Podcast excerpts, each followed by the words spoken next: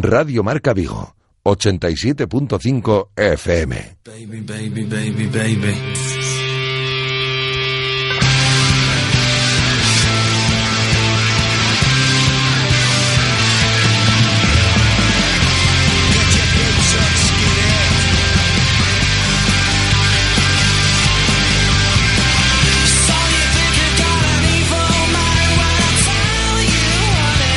C4 Vigo con José Ribeiro.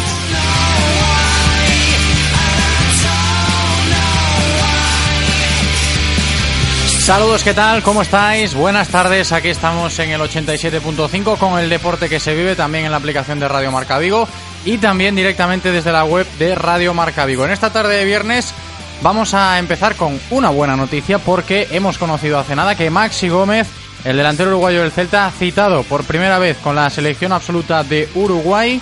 Hace escasos minutos se publicaba la lista y el joven jugador del Celta, como digo, está en esa lista de 26 jugadores para los compromisos frente a Venezuela y Bolivia de los Charrúas.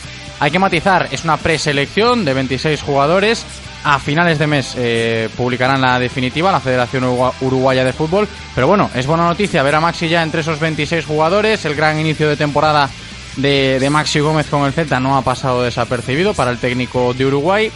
Es que el seleccionador de, de- de su país, Óscar Tavares, ha incluido, ¿no? como digo, al delantero del Celta en esa lista de 26 futbolistas convocados para los próximos compromisos del combinado Charrúa frente a Venezuela el 5 de octubre y Bolivia el día 10.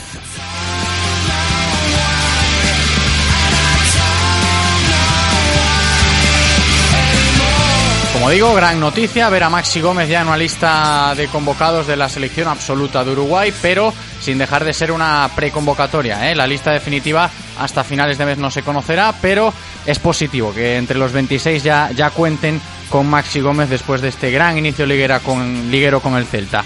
Más cosas, Radoya que evoluciona favorablemente tras eh, entrenarse esta mañana ya con el grupo, aunque pues todavía se refleja en el parte médico que el jugador serbio acumula aún alguna molestia.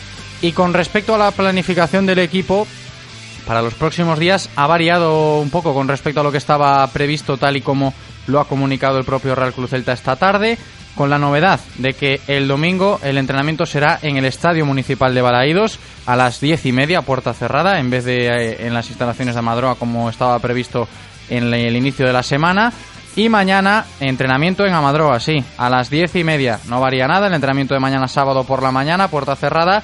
Y hablará Juan Carlos Unzué en rueda de prensa después del entreno mañana en Amadroa. El lunes volarán toda la expedición del Celta a Barcelona desde Vigo a las 10 de la mañana y al término del encuentro, ojo, que un partido que se juega a las 9 de la noche, eh, tarde en Cornellá, la plantilla se va a quedar allí, se va a quedar en la ciudad condal para entrenar el martes a las 11 de la mañana y posteriormente ya por la tarde del martes a las 6 y cuarto coger el vuelo ya de regreso a Vigo.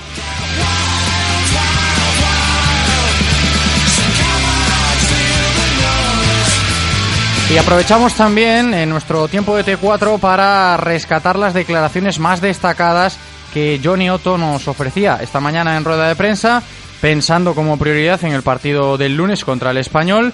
Y esto es lo que nos eh, contestaba cuando se le preguntaba sobre cómo afrontará el Celta el partido del lunes. Sobre todo con muchas ganas, ¿no? Yo creo que, que después de, de tres partidos, eh, con tres puntos a, nuestro favor, pues con muchas ganas de, de seguir mejorando, de seguir creciendo cada partido y sobre todo de pelear otra vez por los tres puntos, ¿no? Eh, son muy necesarios para, para ir para arriba y que es lo que queremos ahora mismo.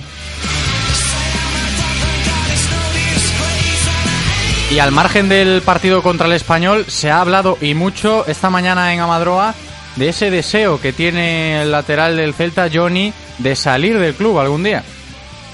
Bueno, yo lo dije el año pasado, ¿no? Eso no, no queda, está ahí, están mis palabras, yo dije que me gustaría salir, pero no dije cuándo, ¿no? Yo al final el año pasado eh, viví un gran año con el equipo, eh, entrando en semifinales de UEFA y, la verdad que, que quedándome estoy, estoy a gusto, estoy feliz aquí y la verdad que no era una prioridad salir.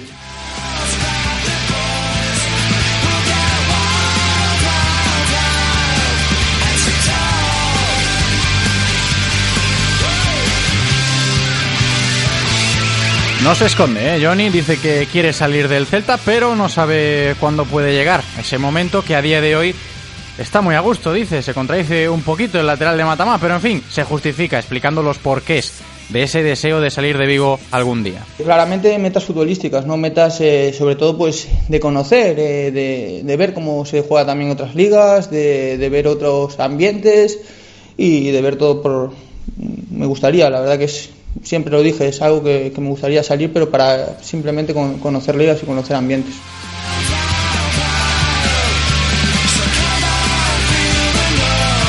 Pues ahí estaban las palabras de Johnny Otto, que luego pues eh, seguiremos comentando, opinando sobre ellas en nuestro tiempo de tertulia, que enseguida abriremos nuestra tertulia muy celeste con Marcos Bacariza. Y no me olvido eh, de recordar que todos los abonados, todos los socios del Celta tienen hasta las 8 de esta tarde, eh, escasos 20 minutos le quedan, es decir, eso, me, menos de media horita, 20 minutos quedan ya para que se cumplan las 8 de la tarde, para acercarse a las taquillas de Balaídos en caso de que quieran pues eh, cambiarse de asiento, como ya vamos anunciando a lo largo de toda la semana. Hacemos una pausa aquí en eh, T4 Vigo y enseguida estamos con Marcos Bacariza en nuestra tertulia muy celeste. Radio Marca, el deporte que se vive. Radio Marca. Sigues fingiendo que no pasa nada, que estás bien con tu coche, pero mientras lo conduces, te imaginas en el inconfundible asiento de un BMW Serie 3 equipado con todo y con 5 años de mantenimiento incluidos desde 27.300 euros, financiando con BMW Bank hasta el 30 de septiembre. Porque puestos a imaginar, mejor no dejarse nada. Infórmate en celtamotor.bmw.es. Celtamotor, tu concesionario BMW en Vigo, Pontevedra y Lalín. Xa están en marcha as escolas deportivas da Fundación Celta. Este ano, de máis da Madroa, estreamos sede en Colla, no campo federativo. Non deixes escapar a oportunidade de adestrar cos mellores preparadores da canteira e goza todo o ano da experiencia celta. Hola, soy Yago Aspas y te animo a participar en las escuelas de la Fundación Real Cruz Celta de Vigo. Infórmate en www.fundacioncelta.com. Acaba tu verano de la mejor manera. Después del sol, los chiringuitos, la playa y los mojitos, aprovecha los Dacia Days durante todo el mes de septiembre porque tu nuevo Dacia puede salirte gratis. Consulta bases legales del sorteo en dacia.es. Visítanos en Rodosa, tu concesionario Dacia en Vigo, Nigrán y Cangas. Vuelve el plan PIBE. ¿Otra vez? Espera, vuelve el plan PIBE, pero el plan PIBE Taller Ford. Ah. Si tu coche tiene 5 o más años, con el plan PIBE Taller Ford te descontamos el IVA en las operaciones de taller. Pero date prisa, porque esto es solo hasta final de este mes. ¡Yuhu! ¡Cállate ya! Ver condiciones en pibeford.es. Visítanos en Galmotor, tu concesionario Ford en la carretera Camposancos 113 Vigo. Radio Marca, el deporte que se vive. Radio Marca.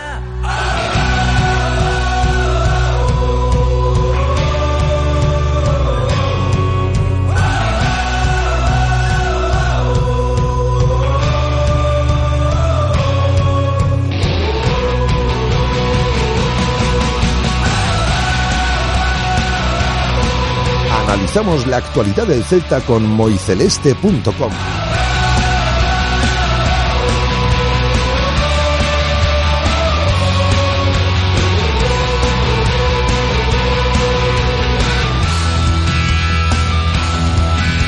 Pois estamos xa no tempo de tertulia, pasámonos o galego porque xa está comigo Marcos Bacariza, ¿qué tal Marcos? ¿Cómo estás? Hola, muy buenas a todos. Tertulia moiceleste.com, xa funciona a página, non? Xa funciona.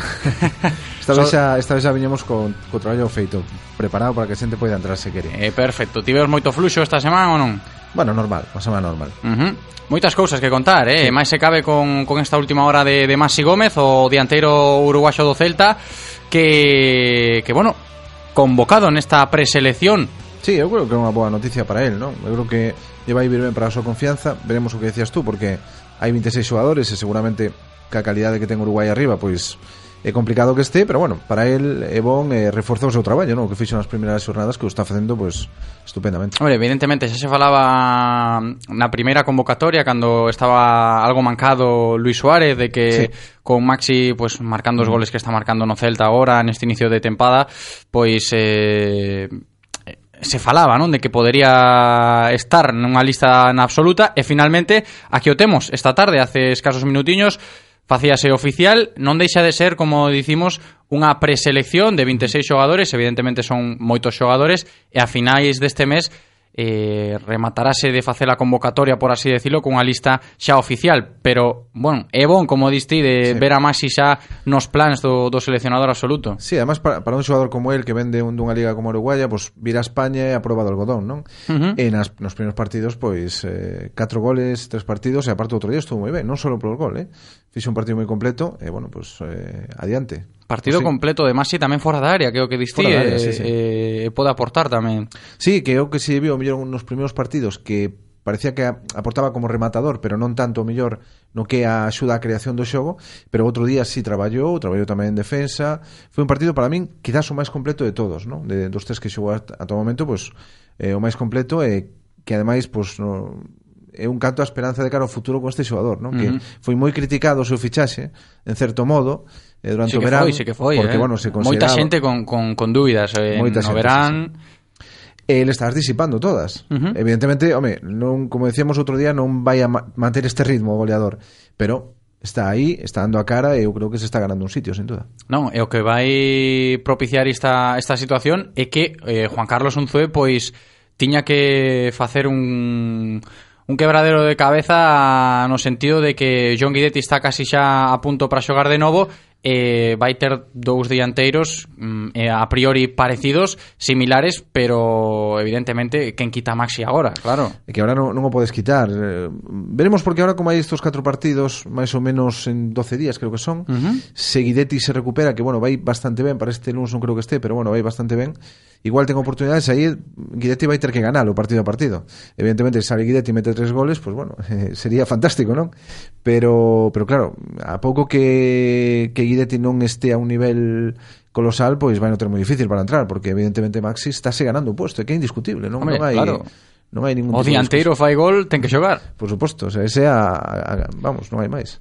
Evidentemente. Eh, como decías ti, Marcos, eh, se presentan agora uns partidos en pouquiño tempo, tres partidos a vindeira semana, o luns, o xoves, no recibimos o Xetafe, e o domingo Eibar. Son tres partidos co, coa competición entre semana que poden ser proba para que un Zue vaya facendo as chamadas rotacións sí. e veremos como dicíamos na tertulia desta mañá en directo Marca Vigo, se un Zue é un adestrador propicio a rotacións ou propicio a ter un once tipo. Bueno, ten un, o sea, el, un zoe discípulo de Luis Enrique, eh, Luis Enrique desde logo, eu creo que nas, nas, nas primeiras sonadas o que vimos é que un zoe non é como Luis Enrique, porque Luis Enrique ten nos, un toque diferente. Ten un toque diferente, incluso eh, Luis Enrique as alineacións eran, vamos, eh, acertar alineación era casi como acertar o Euromillón, non? Uh -huh. Era moi moi complicado. Sin embargo, él está sendo bastante máis previsible, da que hai algún cambio, pero bastante máis previsible. Eh, Luis Enrique cando había partidos entre semana, recordades aquel día de contra o Getafe que saliu cos 11 suplentes eh, e fixo Celta un partido sí. lamentable pois eh, veremos se fai isto tamén un Zue eu espero que non, pero eh, eu creo que as, as rotacións tú podes facer un plan máis ou menos a tres partidos e ir intercalando un pouco xogadores máis titulares con menos titulares. Eh, o problema é que tamén estos partidos, máis ou menos os tres rivais son dun nivel parecido, máis ou menos. Entonces tampouco hai un partido que tú queiras o mellor reservar mellores xogadores, así que veremos o que fai, pero de logo será unha boa oportunidade, eu creo que sí que van a rotar porque eh, é evidente que é unha carga de partidos moi grande para, uh -huh. para estos días porque ademais e a plantilla é curta, a plantilla é moi curta. Entonces eu creo que sí que vamos a ver eh, certas rotacións e xogadores que ao mellor non entraron, pois pois entrar en estos partidos. Uh -huh. eh, volvo, Marcos, eh, disculpa, ao de antes, eh, falando de Maxi e eh, da internacionalidade do, do xogador uruguayo neste caso, mm, o Celta presenta nesta tempada bastantes xogadores que poden acudir coas súas seleccións en os próximos compromisos. Uh -huh. Outro día Lobotska falaba de que soña con, con ir ao Mundial de Rusia con Eslovaquia, sí. de facer un, facelo ben co seu país, evidentemente xa foi convocado co, co absoluta eh, outros tantos do Celta, non? Que poden xogar os partidos internacionais. É positivo por unha pa, por unha banda e polo, pola outra, tendo en conta a curta plantilla do Celta, un pouco de medo quizás, tamén o, o chamado virus FIFA. Sí, o virus FIFA, que este en esta ocasión respetou bastante, sí. pero que nos ten dado a lata bastante. Bueno, recordo cando Marcelo Díaz iba iba con Chile era un sufrimento, ¿no? creo que está, pasamos noites en vela, e ¿no? Que, claro, eh, eh, celebramos aquí que os nosos xogadores pois poidan ir coas súas seleccións absolutas, evidentemente sí. é mm, prestixioso, é algo de moito prestixio para para, para poder presumir, a fin mm. ao cabo temos moitos xogadores que van coas seleccións internacionais, eh, mellor pro Celta, Pero logo tamén hai que pensar que, ollo, que cantos máis marchen, máis poden vir máis, mancados. Máis risco, hai, eh... sí. Eu creo que para o Celta en, en xeral, o, sea, o balance eu creo que é positivo, porque o nome do Celta sona, é dicir, falase claro, do Celta claro. en outros países, falase de os xogadores, eu creo que adquiren experiencia porque ganan en en xogando partidos competitivos, máis ou menos competitivos, Pero claro, evidentemente o risco dunha lesión, o risco de que, sobre todo, cando van a América, pois, pues, viaxes longos, pois pues, evidentemente eh, o risco está aí e eu creo que sí que un poquinho che prexudica no seguinte partido. Recordo uh -huh. que o ano pasado Roncaglia, eu creo que ahora eh, os partidos en América son o martes o último día, antes eran o mércoles, creo que en ese sentido é mellor, pero Roncaglia chegaba e tiña un uh -huh. Roncaglia, Pablo Hernández, eh, Marcelo eh, Dous días, prácticamente. Sí, un adestramento, prácticamente. Dos, moitas veces non xogaba, non? Entón, claro, evidentemente por aí sí que evidentemente perxudica, pero eu se teño que eh, poñer, digamos, a balanza unha cosa e outra, quedome co positivo e creo que eh, é bon, eh, e sobre todo, bueno, se participan no Mundial, e hai varios xogadores que teñen opcións de participar no próximo Mundial, pois sería sería fantástico. O récord de xogadores celtistas no, en un mundial son dous. Uh -huh. E esta vez pódese superar. Claro, Eu creo claro. que iso é algo moi bon que nos debe encher de orgullo, non? Sí, non, evidentemente é algo positivo, pero sempre cando tendo en conta ese, ese risco que ca, mm. cantos máis xogadores pois pon marchen, máis sí, sí. xogadores eh, en risco de, de lesión cando volvan. Marcos, quero che preguntar polas eh, declaracións de Johnny. Eh, esta mañá en rolda de prensa escoitamos a fainada as máis destacadas, pero falou de moitas cousas máis, eh, mencionou o presidente do, do Deportivo da Coruña, que, bueno, contestoulle a, mm. as declaracións de Tino, sí. Eh, non sei, como valoras esas declaracións de Johnny? As de Johnny con respecto a ti non estuveron moi ben. Sí. Realmente pareceume fantástico, o sea, sin meterse en fregados. É que tampouco pero... esa obsesión de, de Tino Fernández claro, en, en, eh, en quedar por riba do Celta. Eh. Gustaríame eh... ver eh, que non, non escuitei, pero ver en que contexto fai, dice eso, porque foi durante un foro, non sei se foi unha resposta porque realmente eu creo que o objetivo do Deportivo non debería ser ese.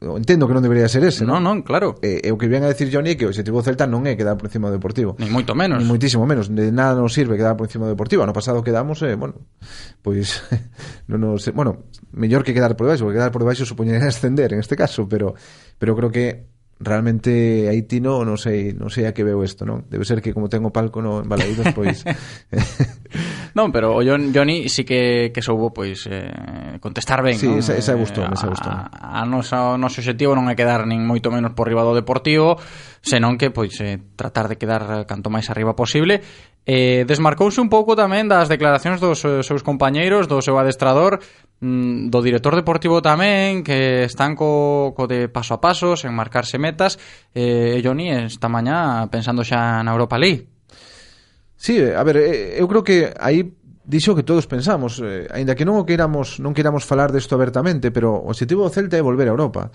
Para un equipo que chega a semifinais da, da Europa League, uh -huh. o objetivo non pode ser outro. Despois, evidentemente, claro, o calendario, a competición, a liga vai te poñendo no teu sitio. E iso tenemos que velo. Pero de momento non hai nada que, que demostre que o Celta non pode pelear por volver a unha competición na que o ano pasado chegou a semifinais. Así que Pareceme...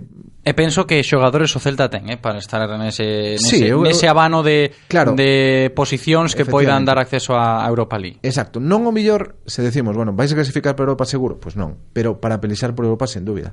O malo, eu creo que en esta liga, eh, pois eh, máis que o millor o ano pasado, é que pode haber como 10, 12 equipos, digamos, que, que poidan pelexar polas primeiras posicións. É dicir, que non vai ser como outros anos uh -huh. que había, o mellor, por, por a Europa League, 4, 5, esta non poden ser 6, 7, 8, non?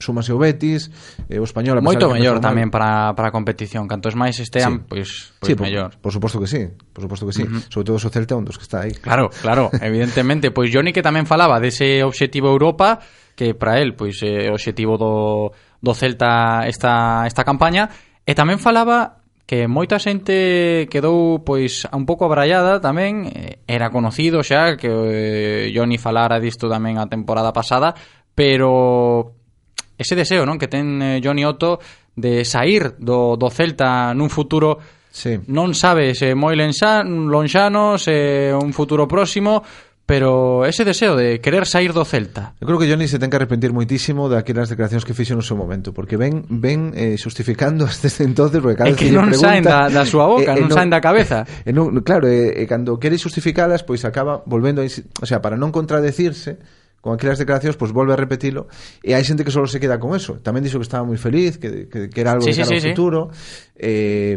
Pero bueno, é evidente que, que o de Johnny... É que, é que esta mañá, Marcos, eh, escoitando a, a rolda de prensa íntegra, foron escasos nove minutos sí. aproximadamente, eh, cinco desos nove cinco, eh, sí, sí, sí. estivo falando do mesmo, non? Non quero marchar, quero marchar, pero aínda non, estou contento, pero quero marchar. Eso foi casi casi claro, o, o insisti, monotema. Insiste mellor demasiado en eso, non? E, eh, eh, claro, eu entendo a súa situación, o que el comenta, quere probar en outras ligas. Sí, sí, é comprensible eso. que nin tan siquiera tiene que ser un equipo grande, que lle servía a calquer equipo.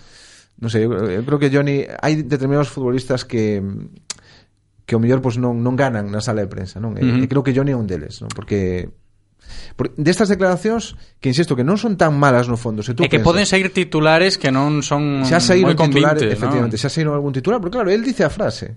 Eh, eh, dá pé a ese titular e a xente que solamente ve o titular que non, eh, non vai Johnny, máis alá, quero marchar do Celta efectivamente, eso é o que se queda e o próximo día en Balaidos, pois pues, perde un balón E a xente, empeza, exacto. Empeza o run run, non? Uh -huh. Eh, e, eh, e realmente está o, xa existe eso con respecto a Johnny, non? Cada vez que perde un balón, tiño aí un señor na miña grada, cada vez que perde un balón, pois pues, dice, "Ah, márchate que que queres", non sei.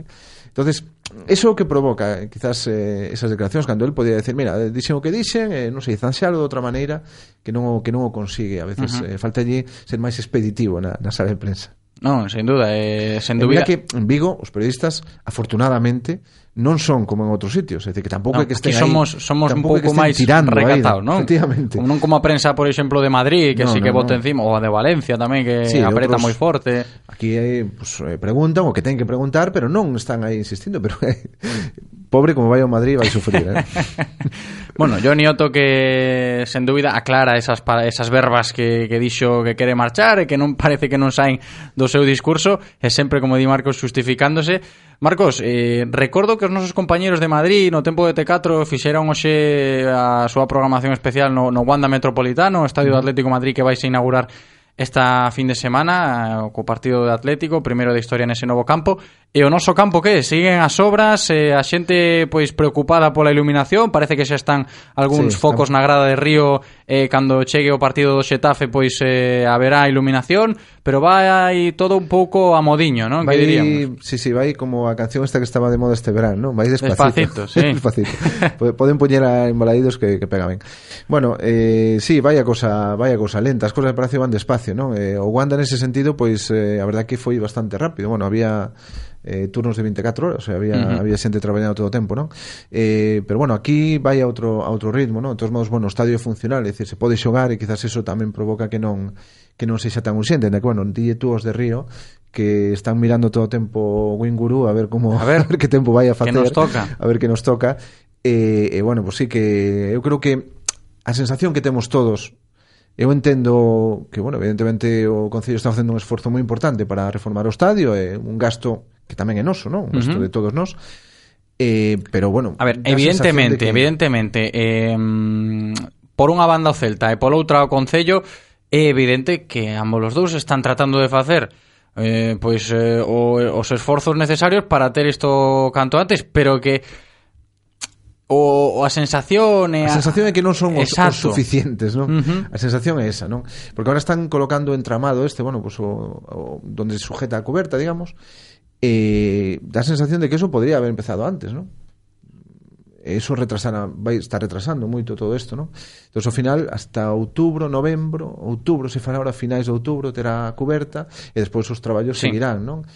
Eh, Esta semana que, van, que vai entrar agora, ao LUNS, Creo que antes do partido do Xetafe van intentar xa subir a, as pezas, algunhas das pezas Dejar metálicas subir, sí. que, que teñen, eh, como dicía o, o propio alcalde Abel Caballero, a fin no mes de outubro pois está a, a cuberta xa xa preparada, pero o que máis preocupaba era quizás o, o tema da luz, no? o tema da iluminación para o partido sí. contra o Xetafe. E eh, bueno, eh, algún algún afeccionado xa puido pois sacar algunha fotografía sí, xa, dos xa, focos que están que están xa en, sí, en Río. Era evidente que algo se iba a facer, non? Que eso estaba previsto, eh, que bueno, eh, seguramente moitos pensaban que iban a ter que ir co móvil ca linterna, non? Por si acaso, pero pero bueno, eso se vai a solucionar, eso solamente non, non sei xa problema. Eh? Eu vexo máis problema o mellor en outras cousas que vai pasar cas outras gradas tamén, porque se sí. para reformar esta, pois eh, está indo a cosa o ritmo que Ainda vai. están en tribuna facendo reformas, o Celta anunciaba tamén esta tarde pois a novas sí. instalacións por polos interiores, que por certo, quedan moi bonitas, eh? son instalacións sí. que quedan moi bonitas, pero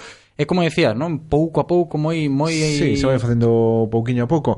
Eh E bueno, eh, veremos para cando está eu, a, a ver Caballero pasei como a Johnny Que está sendo tamén sí. esclavo das esclavo súas palabras das súas verbas momento, Que dixo sí. que, además que creo que foi aquí sí. Que en, a principio da temporada 2017-2018 estaba o estadio acabado Eh, claro, eh, cada vez que vemos como está o estadio, pois acordámonos daquelas... Da un poquinho daquelas... de pena, eh, ver que, que, que poderíamos ter un... que poderá ser, ao fin e ao cabo, un estadio, pero que vai todo vai todo tan tan despacio que a xente hasta ata veces pois eh, a paciencia xoga malas pasadas, pero bueno, haberá que confiar, non? É que, que confiar. yo, é que eu, podamos ter un estadio bonito e decente. E vai tardar en estar rematado, eh, uh -huh. porque eu sí, creo que ten toda a pinta. O que sería a reforma da, dos fondos que hai que tirar, o sea, hai que demoler e volver a sí. empezar non vai ser por máis ou menos porque non creo que dé tempo para a licitación, non vai ser para a seguinte temporada, é dicir, estaríamos falando da 19-20, uh -huh. que sería cando estaría tirada.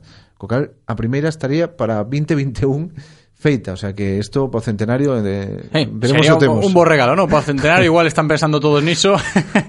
hai que ter paciencia, hai que ter paciencia con Balaidos. Marcos, quédanos a escasos dous minutiños Solo preguntarche polo partido do Luns, que é o que se nos ven en Riba xa, uh -huh. ese partido frente ao español de Quique Sánchez Flores, un español que vende caer cinco goles a cero frente ao Barcelona, que, bueno, parecía máis do que está demostrando, O partido do Celta, como decía Johnny, con moita gana, moita ilusión, despois de xa ter tres puntos, eh, haberá que conseguir outro, outros tres. Sí, era, era bon conseguilos. O ano pasado empezamos moi mal, ganamos o Sporting na casa e despois ganamos en, en Cornellá. O Cocal, bueno, pues, eh, pode ser interesante. Eh, de cara a este partido, por tratarse dese primeiro partido da, da serie que temos, eh, sería moi bon conseguir eh, conseguir os tres puntos porque nos axudaría para o seguinte, pero vai ser moi difícil. É verdade que o español empezou mal, pero o ano pasado tamén empezou mal e ao final fixe unha temporada bastante decente. Eu creo que vai ser un equipo que vai estar aí arriba, e desde logo non vai ser nada fácil ganar, aparte que, bueno, temos o recordo de perder en Cornellá un cero en cando quedan cinco uh -huh. minutos en varias ocasións.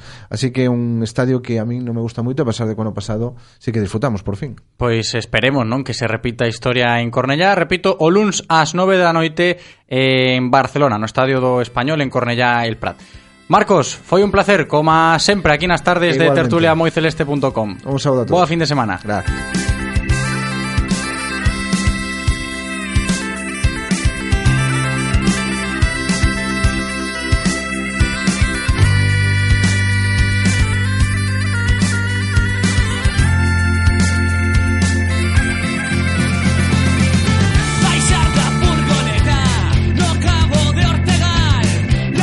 Y hasta aquí llegó la semana en Radio Marca Vigo con esta tertulia moiceleste.com con Marcos Bacariza.